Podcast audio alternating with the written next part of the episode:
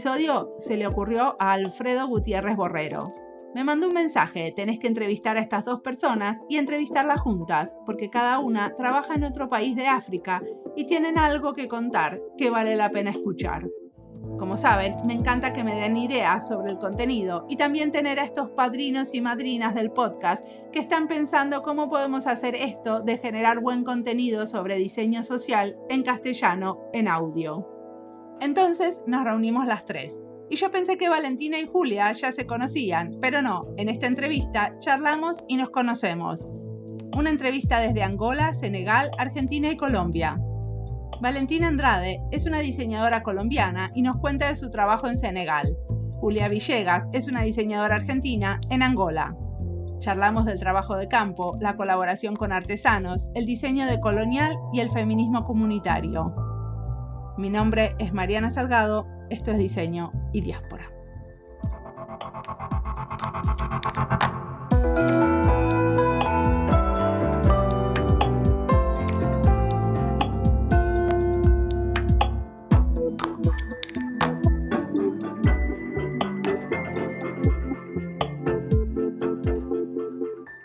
Mm, ¿Quieres presentarte, Lula? Bueno, eh, soy Julia Villegas, más conocida como Lula. Soy argentina, nacida en la provincia de San Luis, pero después me fui a vivir a San Rafael, Mendoza, y ya mm, empecé a estudiar diseño de indumentaria y textil. Después hice la licenciatura en diseño y una vez que terminé eh, comencé a dar clases en la Universidad de Mendoza, así que ya me quedé en San Rafael y lo que iban a ser un par de años eh, quedaron como en 10 años creo que fuera de la profesión y de mi nacionalidad, lo que más me define es que soy una persona muy curiosa. Y creo que esa curiosidad es la que me ha ido llevando a hacer y a estar en diferentes lugares. Y, y contame, ¿qué, ¿ahora dónde estás viviendo? En este momento, hace más de un año, estoy en Luanda, que es la capital de Angola. Eh, particularmente estoy en un municipio que se llama Zambizanga, eh, que es como si fuera una villa miseria. Antes era un basural urbano donde comenzó a ser un asentamiento de personas eh, y hoy sigue conviviendo esas personas con la basura, eh, ya un poco más urbanizado a través de los años, pero bueno, sigue siendo un lugar como más excluido del país quizás y me vine acá con la idea de estar un, año nada más como voluntaria dentro de la institución religiosa de los salesianos y de aquí sigo y la verdad es que si bien extraño mucho, por ahora no tengo pensado regresar. Sí se me vence la visa, obviamente, pero bueno, con el deseo de poder quedarme acá y seguir aprendiendo o dando todo lo que se pueda. ¿Y qué tipo de cosas hacen los salesianos ahí? La verdad que los salesianos es una comunidad religiosa muy grande acá en Angola. Eh, principalmente ellos como congregación se han dedicado siempre a la educación y sobre todo en los de jóvenes y en los sectores más desfavorecidos del mundo.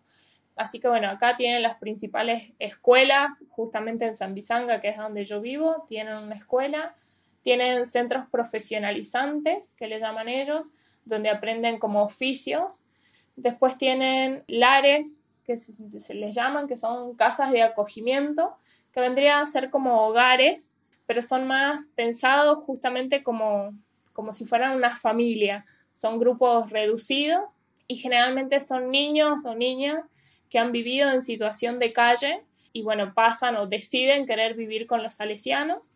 Así que bueno, viven ahí, tienen su educación, tienen también esta formación profesional y después los salesianos también tienen centros de salud, así que por ahí he ido pasando un poco en este año en diferentes actividades por los diferentes lugares que, que tienen, de las diferentes casas que tienen acá en Angola.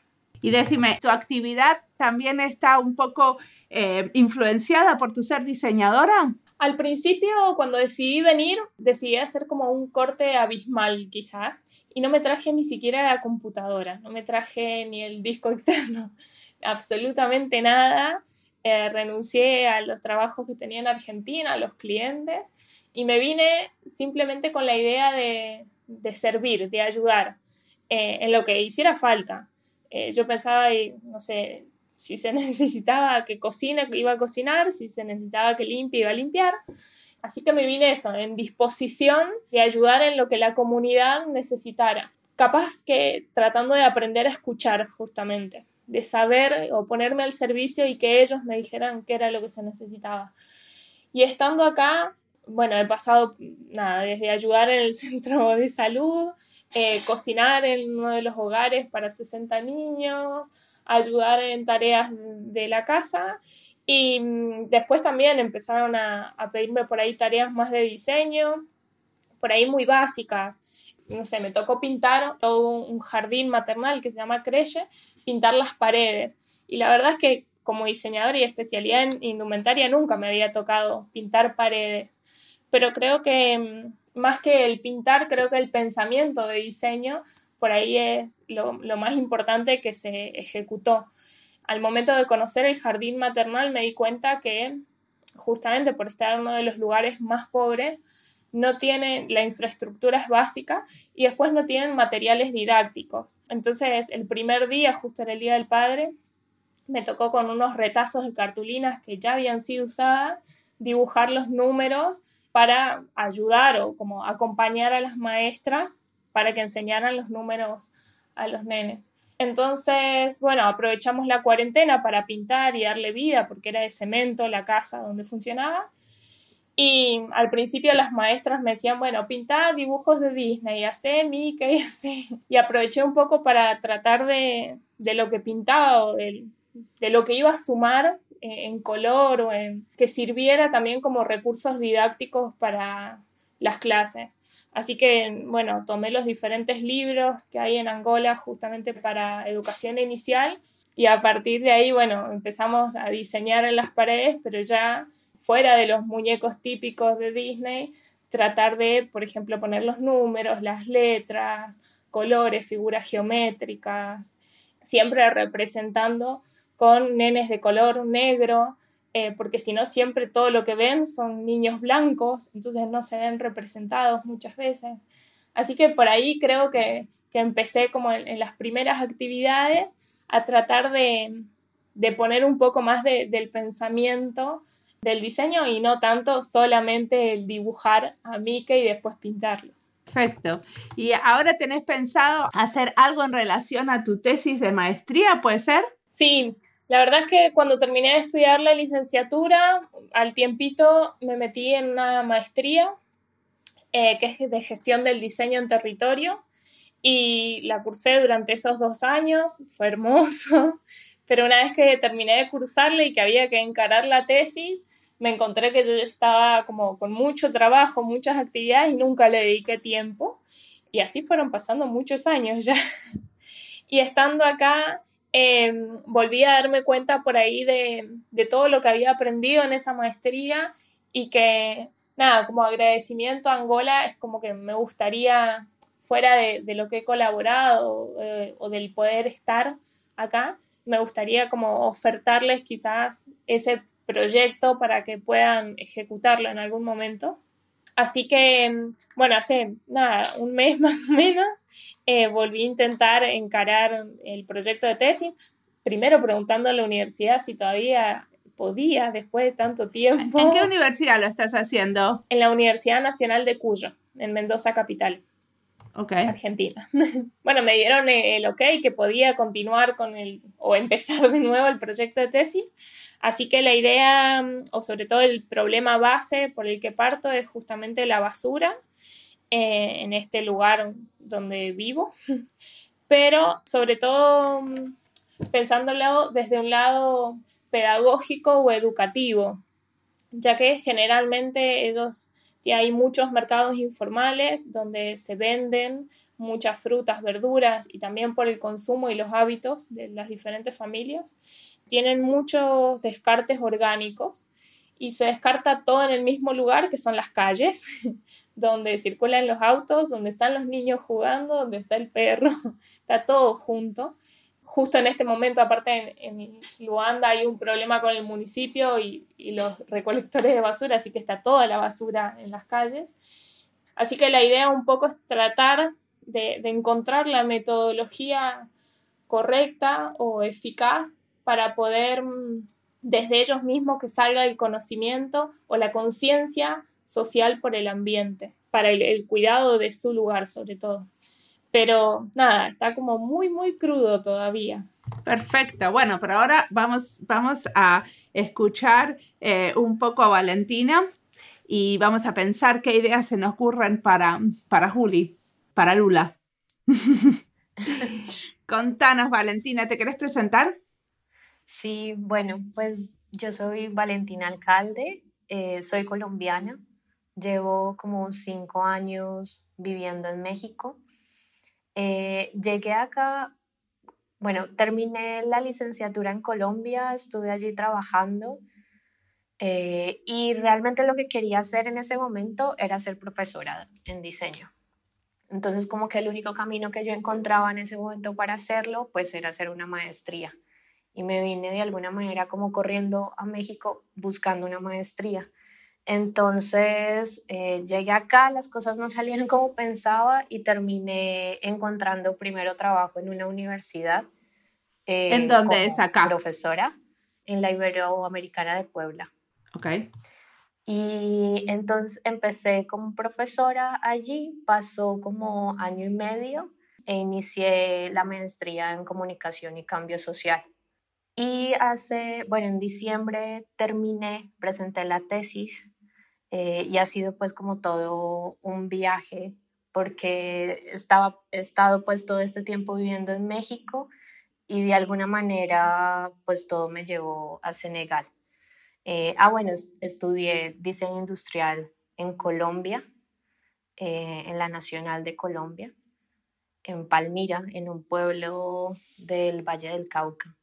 Perfecto. ¿Y mm, eh, cómo fue que hiciste tu trabajo de maestría en Senegal? ¿Me contaste esa historia? Sí, bueno, fue como una aventura. En realidad, en la maestría yo estaba segura, como que yo pensaba que había algo mal con el diseño social. Desde que estaba estudiando en Palmira había muchas cosas que no me encantaban. Y entonces como que siempre quería participar en diseño social, en proyectos sociales, pero había algo que me terminaba alejando, como que me parecía que era una perspectiva tal vez muy caritativa, eh, como una visión muy desde la universidad y desde la ciudad, pues para las comunidades rurales. Entonces sentía que, que había algo que no latía ahí. Entonces empecé como haciendo una crítica al diseño social y eh, empecé a buscar proyectos donde participaran diseñadores y tuviera como una relación con comunidades o con artesanos.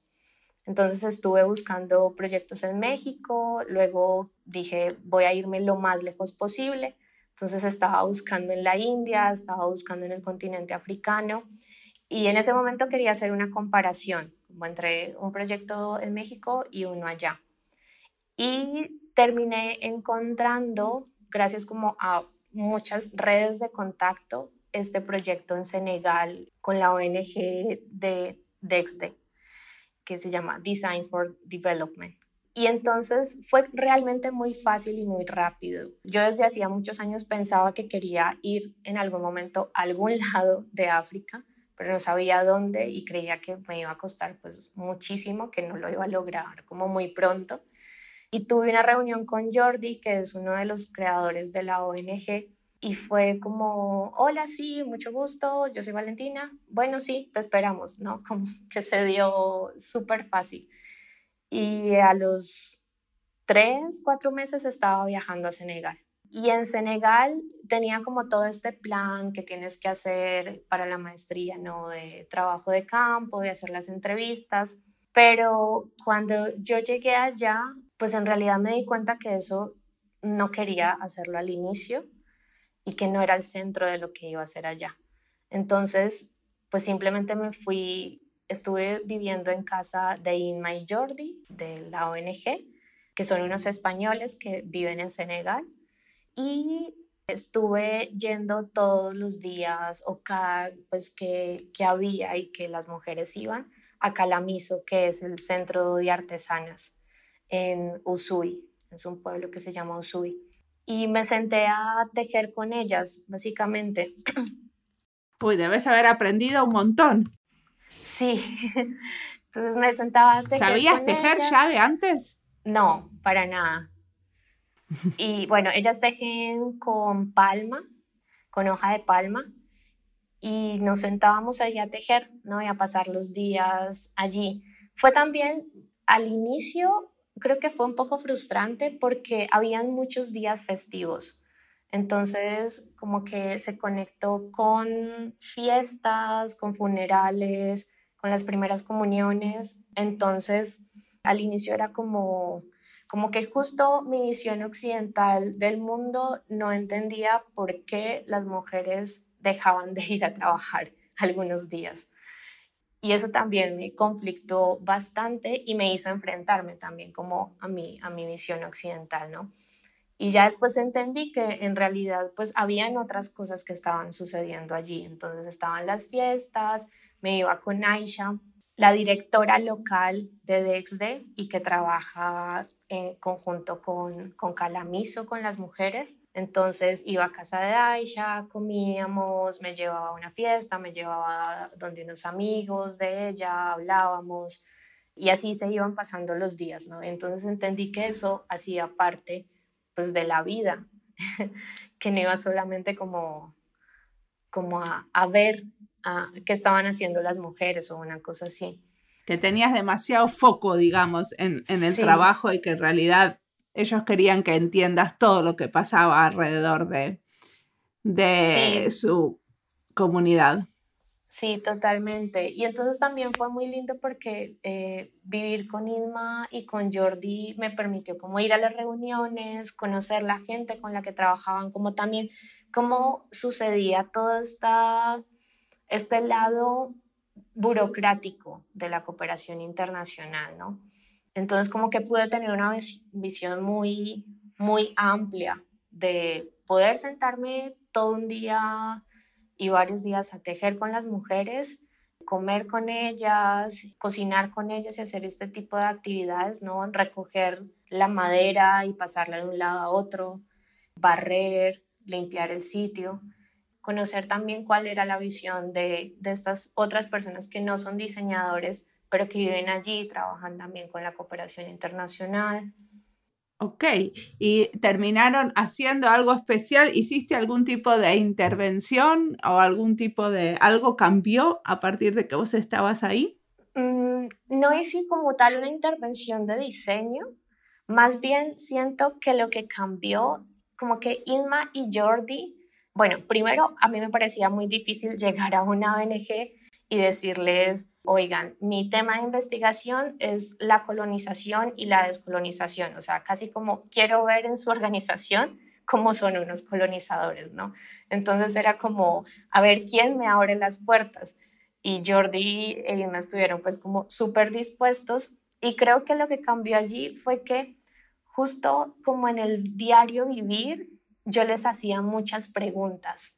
Entonces les decía como, bueno, ¿y cómo funciona eh, lo del dinero para comprar una impresora acá? Entonces me contaban toda la historia. No, pues mira, es que nos piden en España un recibo y acá la gente pues no te puede dar un recibo, una factura. Entonces lo que hemos hecho es, tenemos un listado de todas las cosas que necesita la gente para poder facturar. Entonces vamos y les explicamos cómo lo tienen que hacer para que nos puedan vender la impresora. Entonces la compra de una impresora se convierte en semanas de trabajo. Eh, y entonces justo como que esas preguntas eh, siento que de alguna manera empezaron a detonar en ellos más preguntas eh, y también a cambiar otra como modos de actuar dentro, dentro de Usui y, de, y con, en relación pues con las mujeres artesanas con, con, quienes trabajan. Y por ejemplo, ¿me puedes dar algún ejemplo donde cambiaron el modo de actuar? Mm, yo lo vi sobre todo después en su página web, como que sobre todo como en términos de comunicación de cómo se referían muchas veces a las mujeres o en términos, lo, lo vi mucho, por ejemplo, ellos tienen como un listado de objetivos que son todo lo que mostraron cuando se inscribieron en España como ONG. Y luego yo comparaba eso con pues, las charlas, las pláticas que teníamos día a día o incluso las entrevistas o luego cómo cambió su página web, la información de su página web. Y decía, es que parece que son dos ONGs completamente distintas. Y es justo, no solamente pues por mí, sino porque ellos también ya habían hecho todo un trabajo de cuestionarse cómo se nombraban y cómo nombraban muchas veces lo que estaban haciendo. Que ese nombrarse en realidad respondía pues a muchos elementos de la cooperación internacional que siguen siendo coloniales, pero que ellos dentro estaban haciendo otra cosa. Y también es que no siento que sea por mí, como que ellos ya han hecho un trabajo muy grande, pero además las mujeres, sobre todo las personas Diola, que es la comunidad de Usui, han sido siempre históricamente muy revolucionarios. Siempre han estado fuera como la comunidad o el territorio que estuvo en contra de la colonización, eh, cuando estaba Francia allí, y luego ha estado mucho tiempo tratando de, separarse incluso del país, de hacer un nuevo país al sur, al sur de Senegal. Y justo como que ellas tienen unas dinámicas en donde tratan de, a ver, como de hackear un poco el sistema de, la cooperación internacional. ¿no? Entonces, por ejemplo, eh, la cooperación les dice, es que tiene que haber un curso 12 meses al año, pero en realidad hay tres meses del año en los que las mujeres no pueden ir al taller porque hay lluvias. Y estas pues, lluvias no permiten que lleguen al taller porque bueno, son mujeres con discapacidad. Entonces la mayoría andan en silla de ruedas, algunas un poco pueden caminar, pero las calles son en tierra, entonces no pueden movilizarse. Entonces empiezan a buscar modos de sí tener esta, este curso de 12 meses, pero haciendo un poco de trampa ante, ante lo, que, lo que les está pidiendo la cooperación internacional. Bueno, hay que preguntarse primero por qué la cooperación internacional decide hacer cursos de 12 meses en un lugar donde, donde las lluvias lo impiden, ¿no? Sí, totalmente. Y también esas son muchas cosas de las que se han cuestionado Inma y Jordi y que nos preguntábamos, ¿no? Como, bueno, esta gente, siempre decíamos como, es que esta gente está sentada en un escritorio y nunca ha venido a Usui. Pero ustedes cuando se refieren a la cooperación internacional, se refieren a los mecanismos de financiación de, de, ellos. Sí, a los mecanismos. Sí. sí. a los mecanismos de, de cooperación, de donde, de donde reciben dinero, que es ayuntamientos, eh, industria privada. Claro. ¿Y cuál era la pregunta de, investigación de tu tesis? Eh, la pregunta de investigación era cómo, a ver, ya hace, hace unos meses como que traté de... Sí, no tal cual, pero más o menos, o sea... como que terminé mi tesis y dije, no más, necesito descansar. Bueno, era cómo se dan las manifestaciones coloniales y decoloniales en experiencias de diseño social.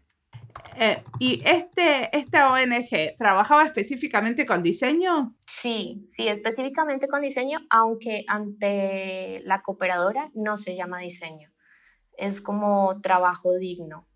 Entonces trabajan con diferentes grupos de artesanas en este caso con las que yo estuve, pues es Calamiso, que trabajan, tejen palma de Ronier, pero trabajan también con otras mujeres en la zona. Eh, hay otras que, por ejemplo, eh, tejen un textil que es como el textil mapuche, que lo aprendieron eh, como en los noventas de, de, mujeres, de monjas francesas. Y así trabajan con diferentes grupos de artesanas por allí en la zona. Perfecto, eh, pero el, el, trabajo en sí, los que intentan hacer como cambiar un poco el, lo que las mujeres están produciendo, O sea, intentan hacer intervenciones de diseño. Hacen algunas intervenciones de diseño, sí, en los productos, sobre todo creando nuevos productos, pero en realidad, más allá del nuevo producto, la intención, uno, es que tengan el suficiente dinero para seguir yendo al lugar, al taller. O sea, que eso les permita vivir dignamente para seguir yendo al lugar, porque antes de que ellos llegaran, las mujeres estaban dejando de ir, porque pues era, digamos, más, más barato que se quedaran en casa que fueran al taller. Y lo otro es que, que lo que yo vi desde la investigación, que me parece que es lo más crucial, es que los productos son, o el objeto es un hilo conductor para que las mujeres se encuentren, o sea, para que las mujeres hablen entre ellas, para que las mujeres estén sentadas todo el día contándose la historia de la hermana, de la sobrina, de la hija, contándose cómo viven en sus casas y sintiéndose juntas y acompañadas. ¿Y vos podías entenderlas? ¿En qué idioma hablan? Ellas hablan en diola sobre todo y a veces hablan en francés. entonces era como justo una traducción en, en dobles, en, sí, como mil traducciones en mi cabeza, ¿no? Yo medianamente aprendí muy pocas cosas en diola. Mm, no sé por qué, de alguna manera se me facilitó muchísimo eh, pero nunca, pues no, nadie me enseñó, más bien con ellas iba aprendiendo. Y luego me iban explicando cosas en francés, ¿no? Y así, así nos, nos íbamos traduciendo. ¿Cuánto tiempo estuviste allá? Estuve un mes, que fueron como 10 años. ¿Por qué? Mm, porque el tiempo en Usui va muy lento, va tremendamente lento, eh, es muy pequeño el pueblo eso por un lado, y porque yo también tuve allí como un encuentro espiritual muy fuerte, de alguna manera, con mis antepasados, que me hizo entender por qué estaba allí y por qué realmente fui allí. Eh, ¿Por qué tenés antepasados de ahí? Sí, bueno, mi papá y toda la familia de mi papá es negra y empecé a como a ver muchísimas coincidencias, ¿no? Siempre que mi papá nos llamábamos y me preguntaba cómo era, yo le decía, pues es como Andalucía, que es el pueblo donde nació mi papá. Seguramente es como Andalucía cuando tú eras niño. Eh, y me decía, ah, bueno, ya entiendo. Y para mí siempre fue así, como si esto es como cuando mi papá creció. Eh, y, y, se me hacía mucha, como coincidencias con la comida, con la música, con cómo convivían entre las familias, cómo criaban a los niños, ese tipo. Perfecto. Y después volviste a México y pudiste usar algo de todo lo que aprendiste en, en tu trabajo ahora de sí. en México.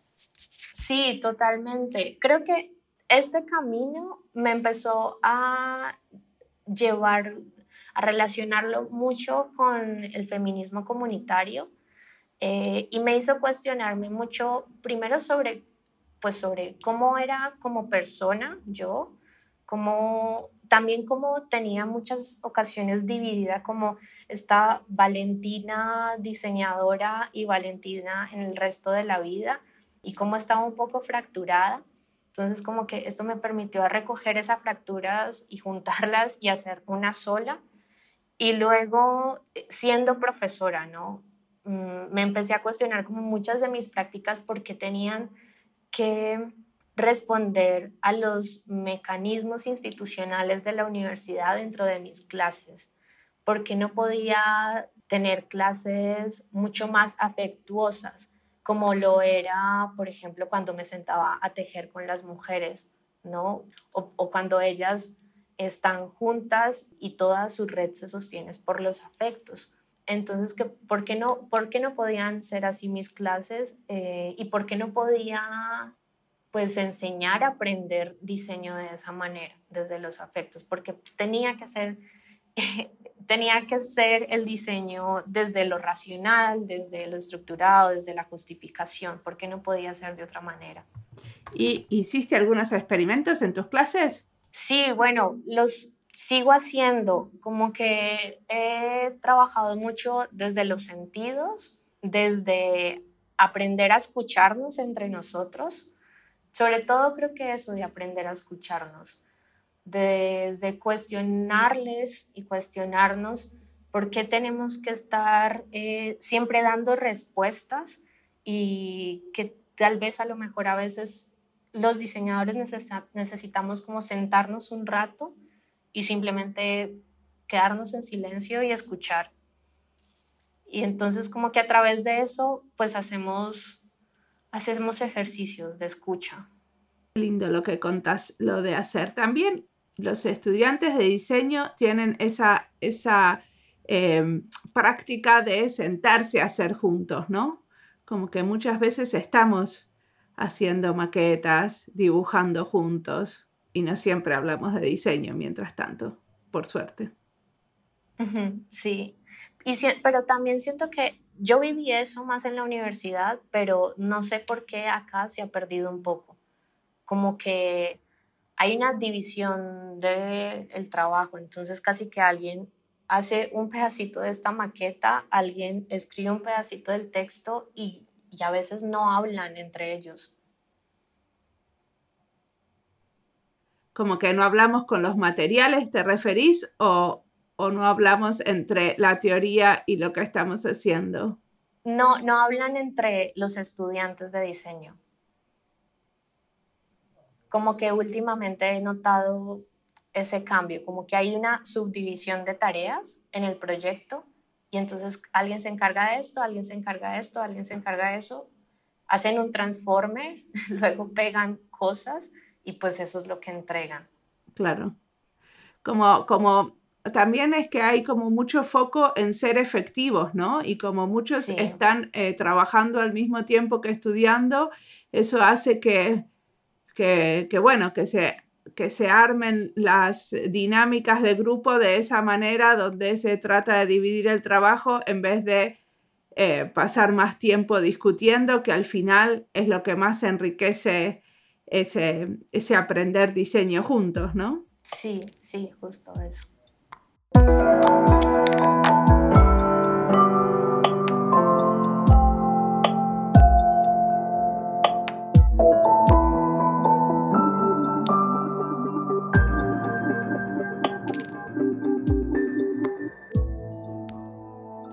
Conceptos que aparecen en estos podcasts podrían definirse y explicarse mejor, como feminismo comunitario o diseño decolonial.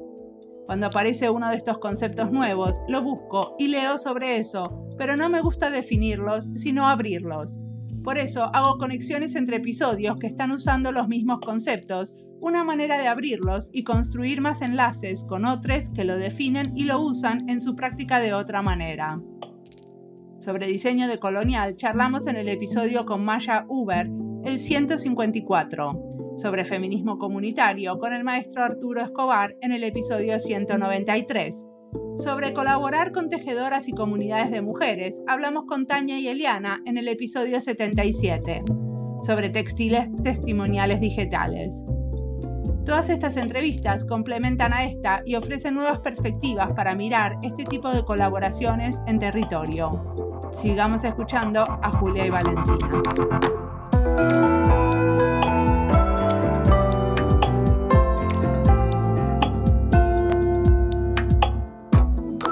Lula, ¿queréis preguntarle algo a Valentina?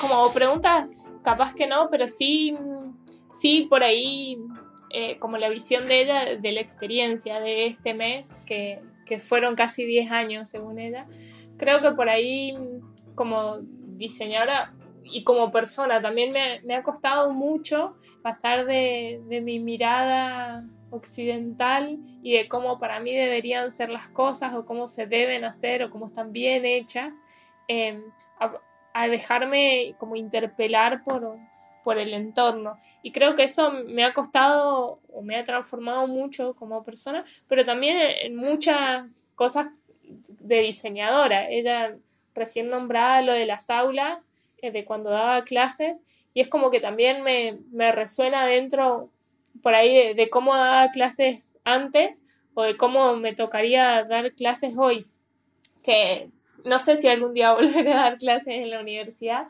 pero mm, creo o por ahí confirmo lo, que ella estaba mencionando, eh, que el vivir capaz que un, que un tiempo acá transforma al ser personal y al ser profesional de, una forma muy fuerte del aprender desde, otra, desde otro lugar, por ahí más a través de las emociones y no tanto del razonamiento.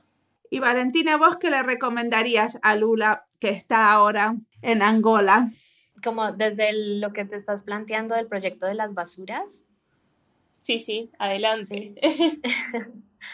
Bueno, pues yo me estaba preguntando, ah, bueno, yo también tuve como un impacto muy fuerte en Usui, porque justo también pues hay, hay algunos problemas con las basuras, porque queman, queman las basuras. Y pensaba en esto porque una de las cosas que vi en Calamiso es que las mujeres barrían afuera del taller, que es tierra, y entonces barrían de tal forma que la ceniza, como el color de la ceniza negro, se desapareciera en el ocre de la tierra, ¿saben? Como que quedara uniforme este color de la tierra. Y esto era lo limpio, o sea, para ellas era, esta era la limpieza. Pero luego encontrabas como un poco más atrás de esa tierra que habían limpiado, que habían barrido, no sé, latas de refresco, sobre todo latas y botellas de plástico pero eso de atrás era como si no existiera, ¿no? Como no había basura. Realmente como que lo importante para ellos era dejar completamente liso eh, ese color ocre. Y eso a mí me parecía pues como interesante porque lo que pensaba de ayer era, bueno, es que definitivamente para ellas lo que hay atrás no es basura, o sea, no saben qué hacer con eso, como que no saben qué es, es como si fuera de otro universo, ¿sabes? Como, como que te tiran algo en tu casa y no tienes la menor idea qué es, entonces lo pones allí a un lado, pero no, no sabes qué es. Pero lo que sí sabían qué es, pues lo dejaban completamente en ese, en ese tono. Y entonces pensaba si, si no, no sé si tal vez pase algo allá parecido sobre pues sobre estos materiales que, que llegaron abruptamente allí, ¿no? Y, pues simplemente no sé qué es y lo dejo a un lado. Sí, la verdad que Angola, bueno, cuando yo vine para acá eh, tenía como un imaginario de, de, África en general, como si fuera un país muy pequeño, em, que me lo imaginaba con un amor y una conexión por la ecología muy fuerte y obviamente no fue con lo que me encontré. Lo que sucede con Angola es que es un país que tiene muy poca producción a nivel general, entonces casi todo lo que se consume viene del exterior o a través de barcos o algunas veces en aviones. Así que es como que la cantidad de bolsitas, botellas, latitas es impresionante eh, porque todo viene así, todo viene embalado. Y sí me sucede exactamente mientras hablabas, como que imaginaba lo mismo. Acá todas las mañanas, 6 de la mañana, encontrabas a las mamás agachadas en, el piso limpiando con unas, em, son como un montón de, palitos juntos que con eso barren. Eh, y dejan como impecable las calles y todo, pero ya 6 y 5 eh, las ves a las mismas mamás que están preparando algo para el mercado, porque donde yo vivo hay mucho mercado informal en las calles, todo se vende a través de bolsitas de nylon lo que sucede es que esa misma mamá que limpió a las 6 de la mañana todo, eh, la calle capaz, está tirando al piso la bolsita, la persona que le compró también la tira, la basura, no sé, de las compras, de, la producción lo tira al piso, como que la misma persona que limpió todo a primera hora de la mañana y dejó medianamente impecable, es la que está ensuciando. Y me llamaba como muy fuerte la atención porque no voy a ser hipócrita, muchísimas veces en mi vida he tirado basura, no sé, abrís la ventanilla del auto y tiras basura. Lo he hecho un montón de veces y hoy trato de ser más consciente. Pero me llama poderosamente la atención que vos encontrás gente por ahí sentada fuera de la casa, quizás, o en el mismo como quintal de la casa, y está bebiendo una gaseosa o, no sé, un agua, una lata de cerveza, lo que sea, y lo tira, pero lo tira al lado de, la persona que está, digamos, de él mismo. Como que la basura la tira en el mismo lugar donde está sentado. Entonces pasa el día y están sentados al lado de una montaña de basura entre las piernas, quizás. Y eso me llama mucho la atención, que si bien el lugar, no sé, vos ves las construcciones y ya las casas están asentadas sobre tierra con basura, es como que se sigue el mismo hábito de, consumo, el consumismo, globalización, todo lo que sea, em, pero se sigue produciendo mucha basura y toda va a parar al mismo lugar donde están ellos. Em, no hay algún diferencial o algún lugar donde llevarlo.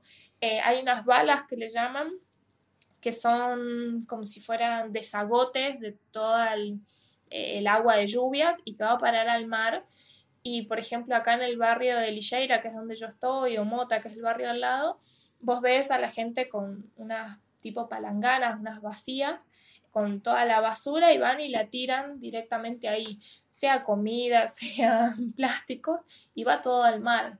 Es como en el mismo lugar donde están viviendo, el mismo aire que están respirando, obviamente también prenden fuego la, la basura. Entonces es como un convivir con la basura muy fuerte porque también es una población que está muy afectada por enfermedades, sobre todo paludismo, dengue, que son transmitidas por mosquitos y que son endémicas. Eh, digamos, todo el tiempo todos tenemos esas enfermedades, igual que fiebre tifoide.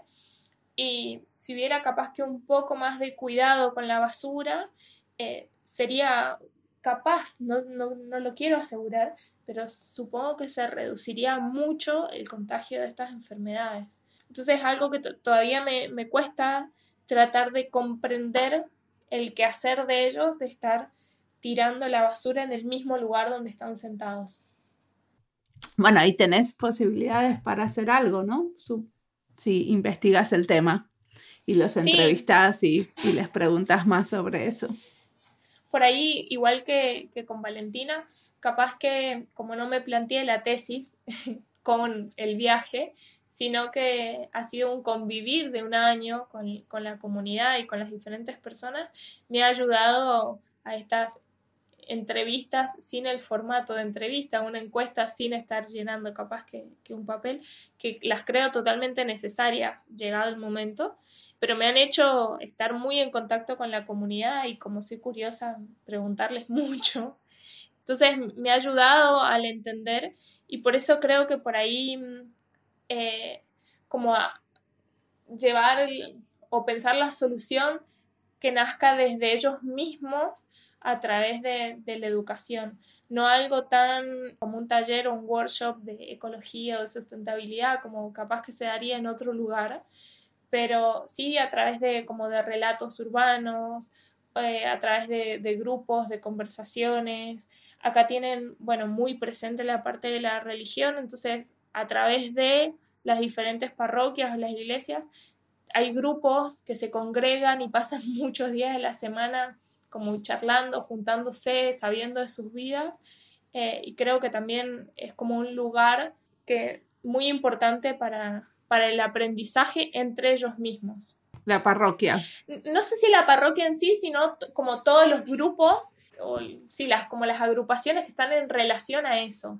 No la, no la parroquia en sí, sino eh, el sentido de pertenencia que tienen, eh, que se juntan y que saben qué es de la vida, si nació, si murió alguien, eh, se apoyan mucho mutuamente. Em, así que no, no, en sí la parroquia, pero sí como todo lo que viene de la mano a nivel social. Perfecto.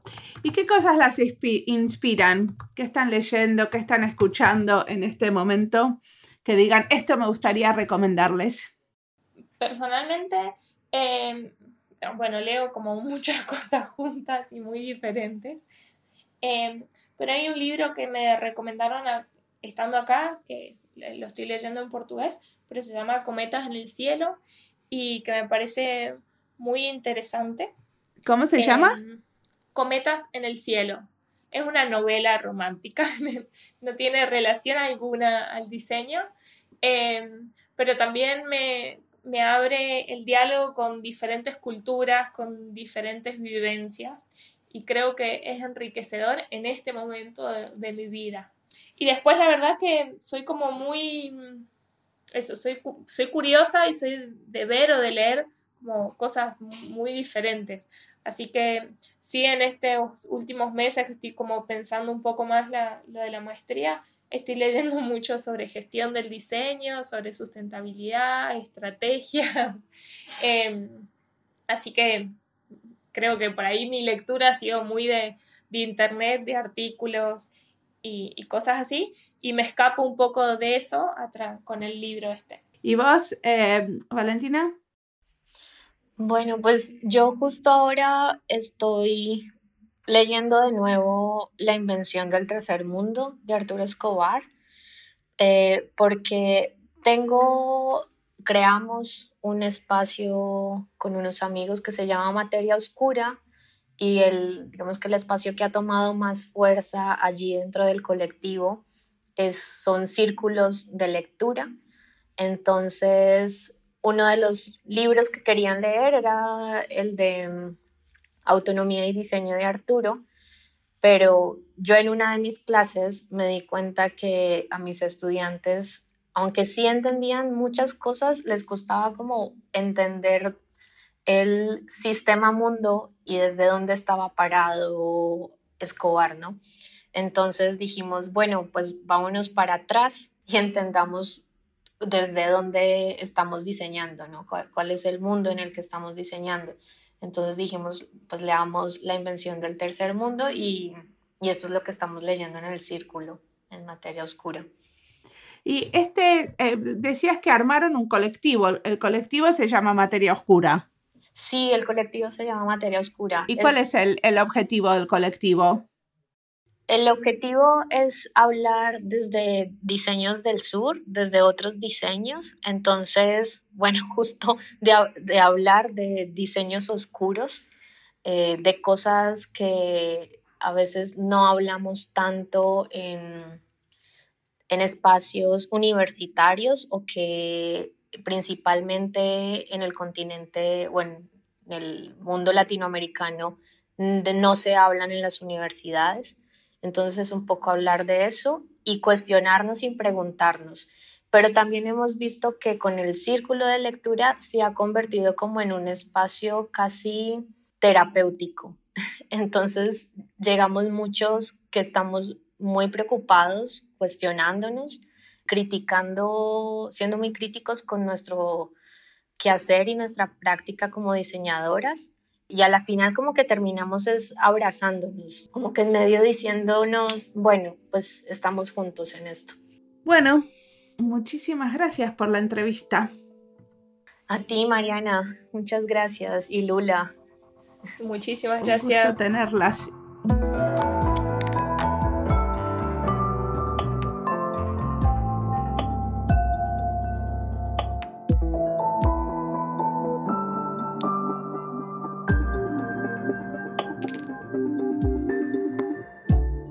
Materia Oscura es el grupo de lecturas del que participa Valentina.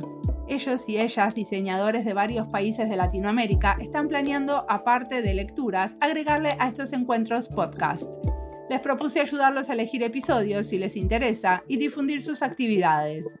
Acá estamos difundiendo este pensar en conjunto en diseño. Me encantó la idea de un grupo de lecturas y escuchas de podcast, donde no solo se reúnen a escuchar, sino como son diseñadores, también hacen cosas juntos. En uno de sus encuentros, cada uno elegía lo que hacía y salieron varias cosas diferentes, como tejidos y dibujos. Últimamente estoy dibujando o pintando con acuarelas.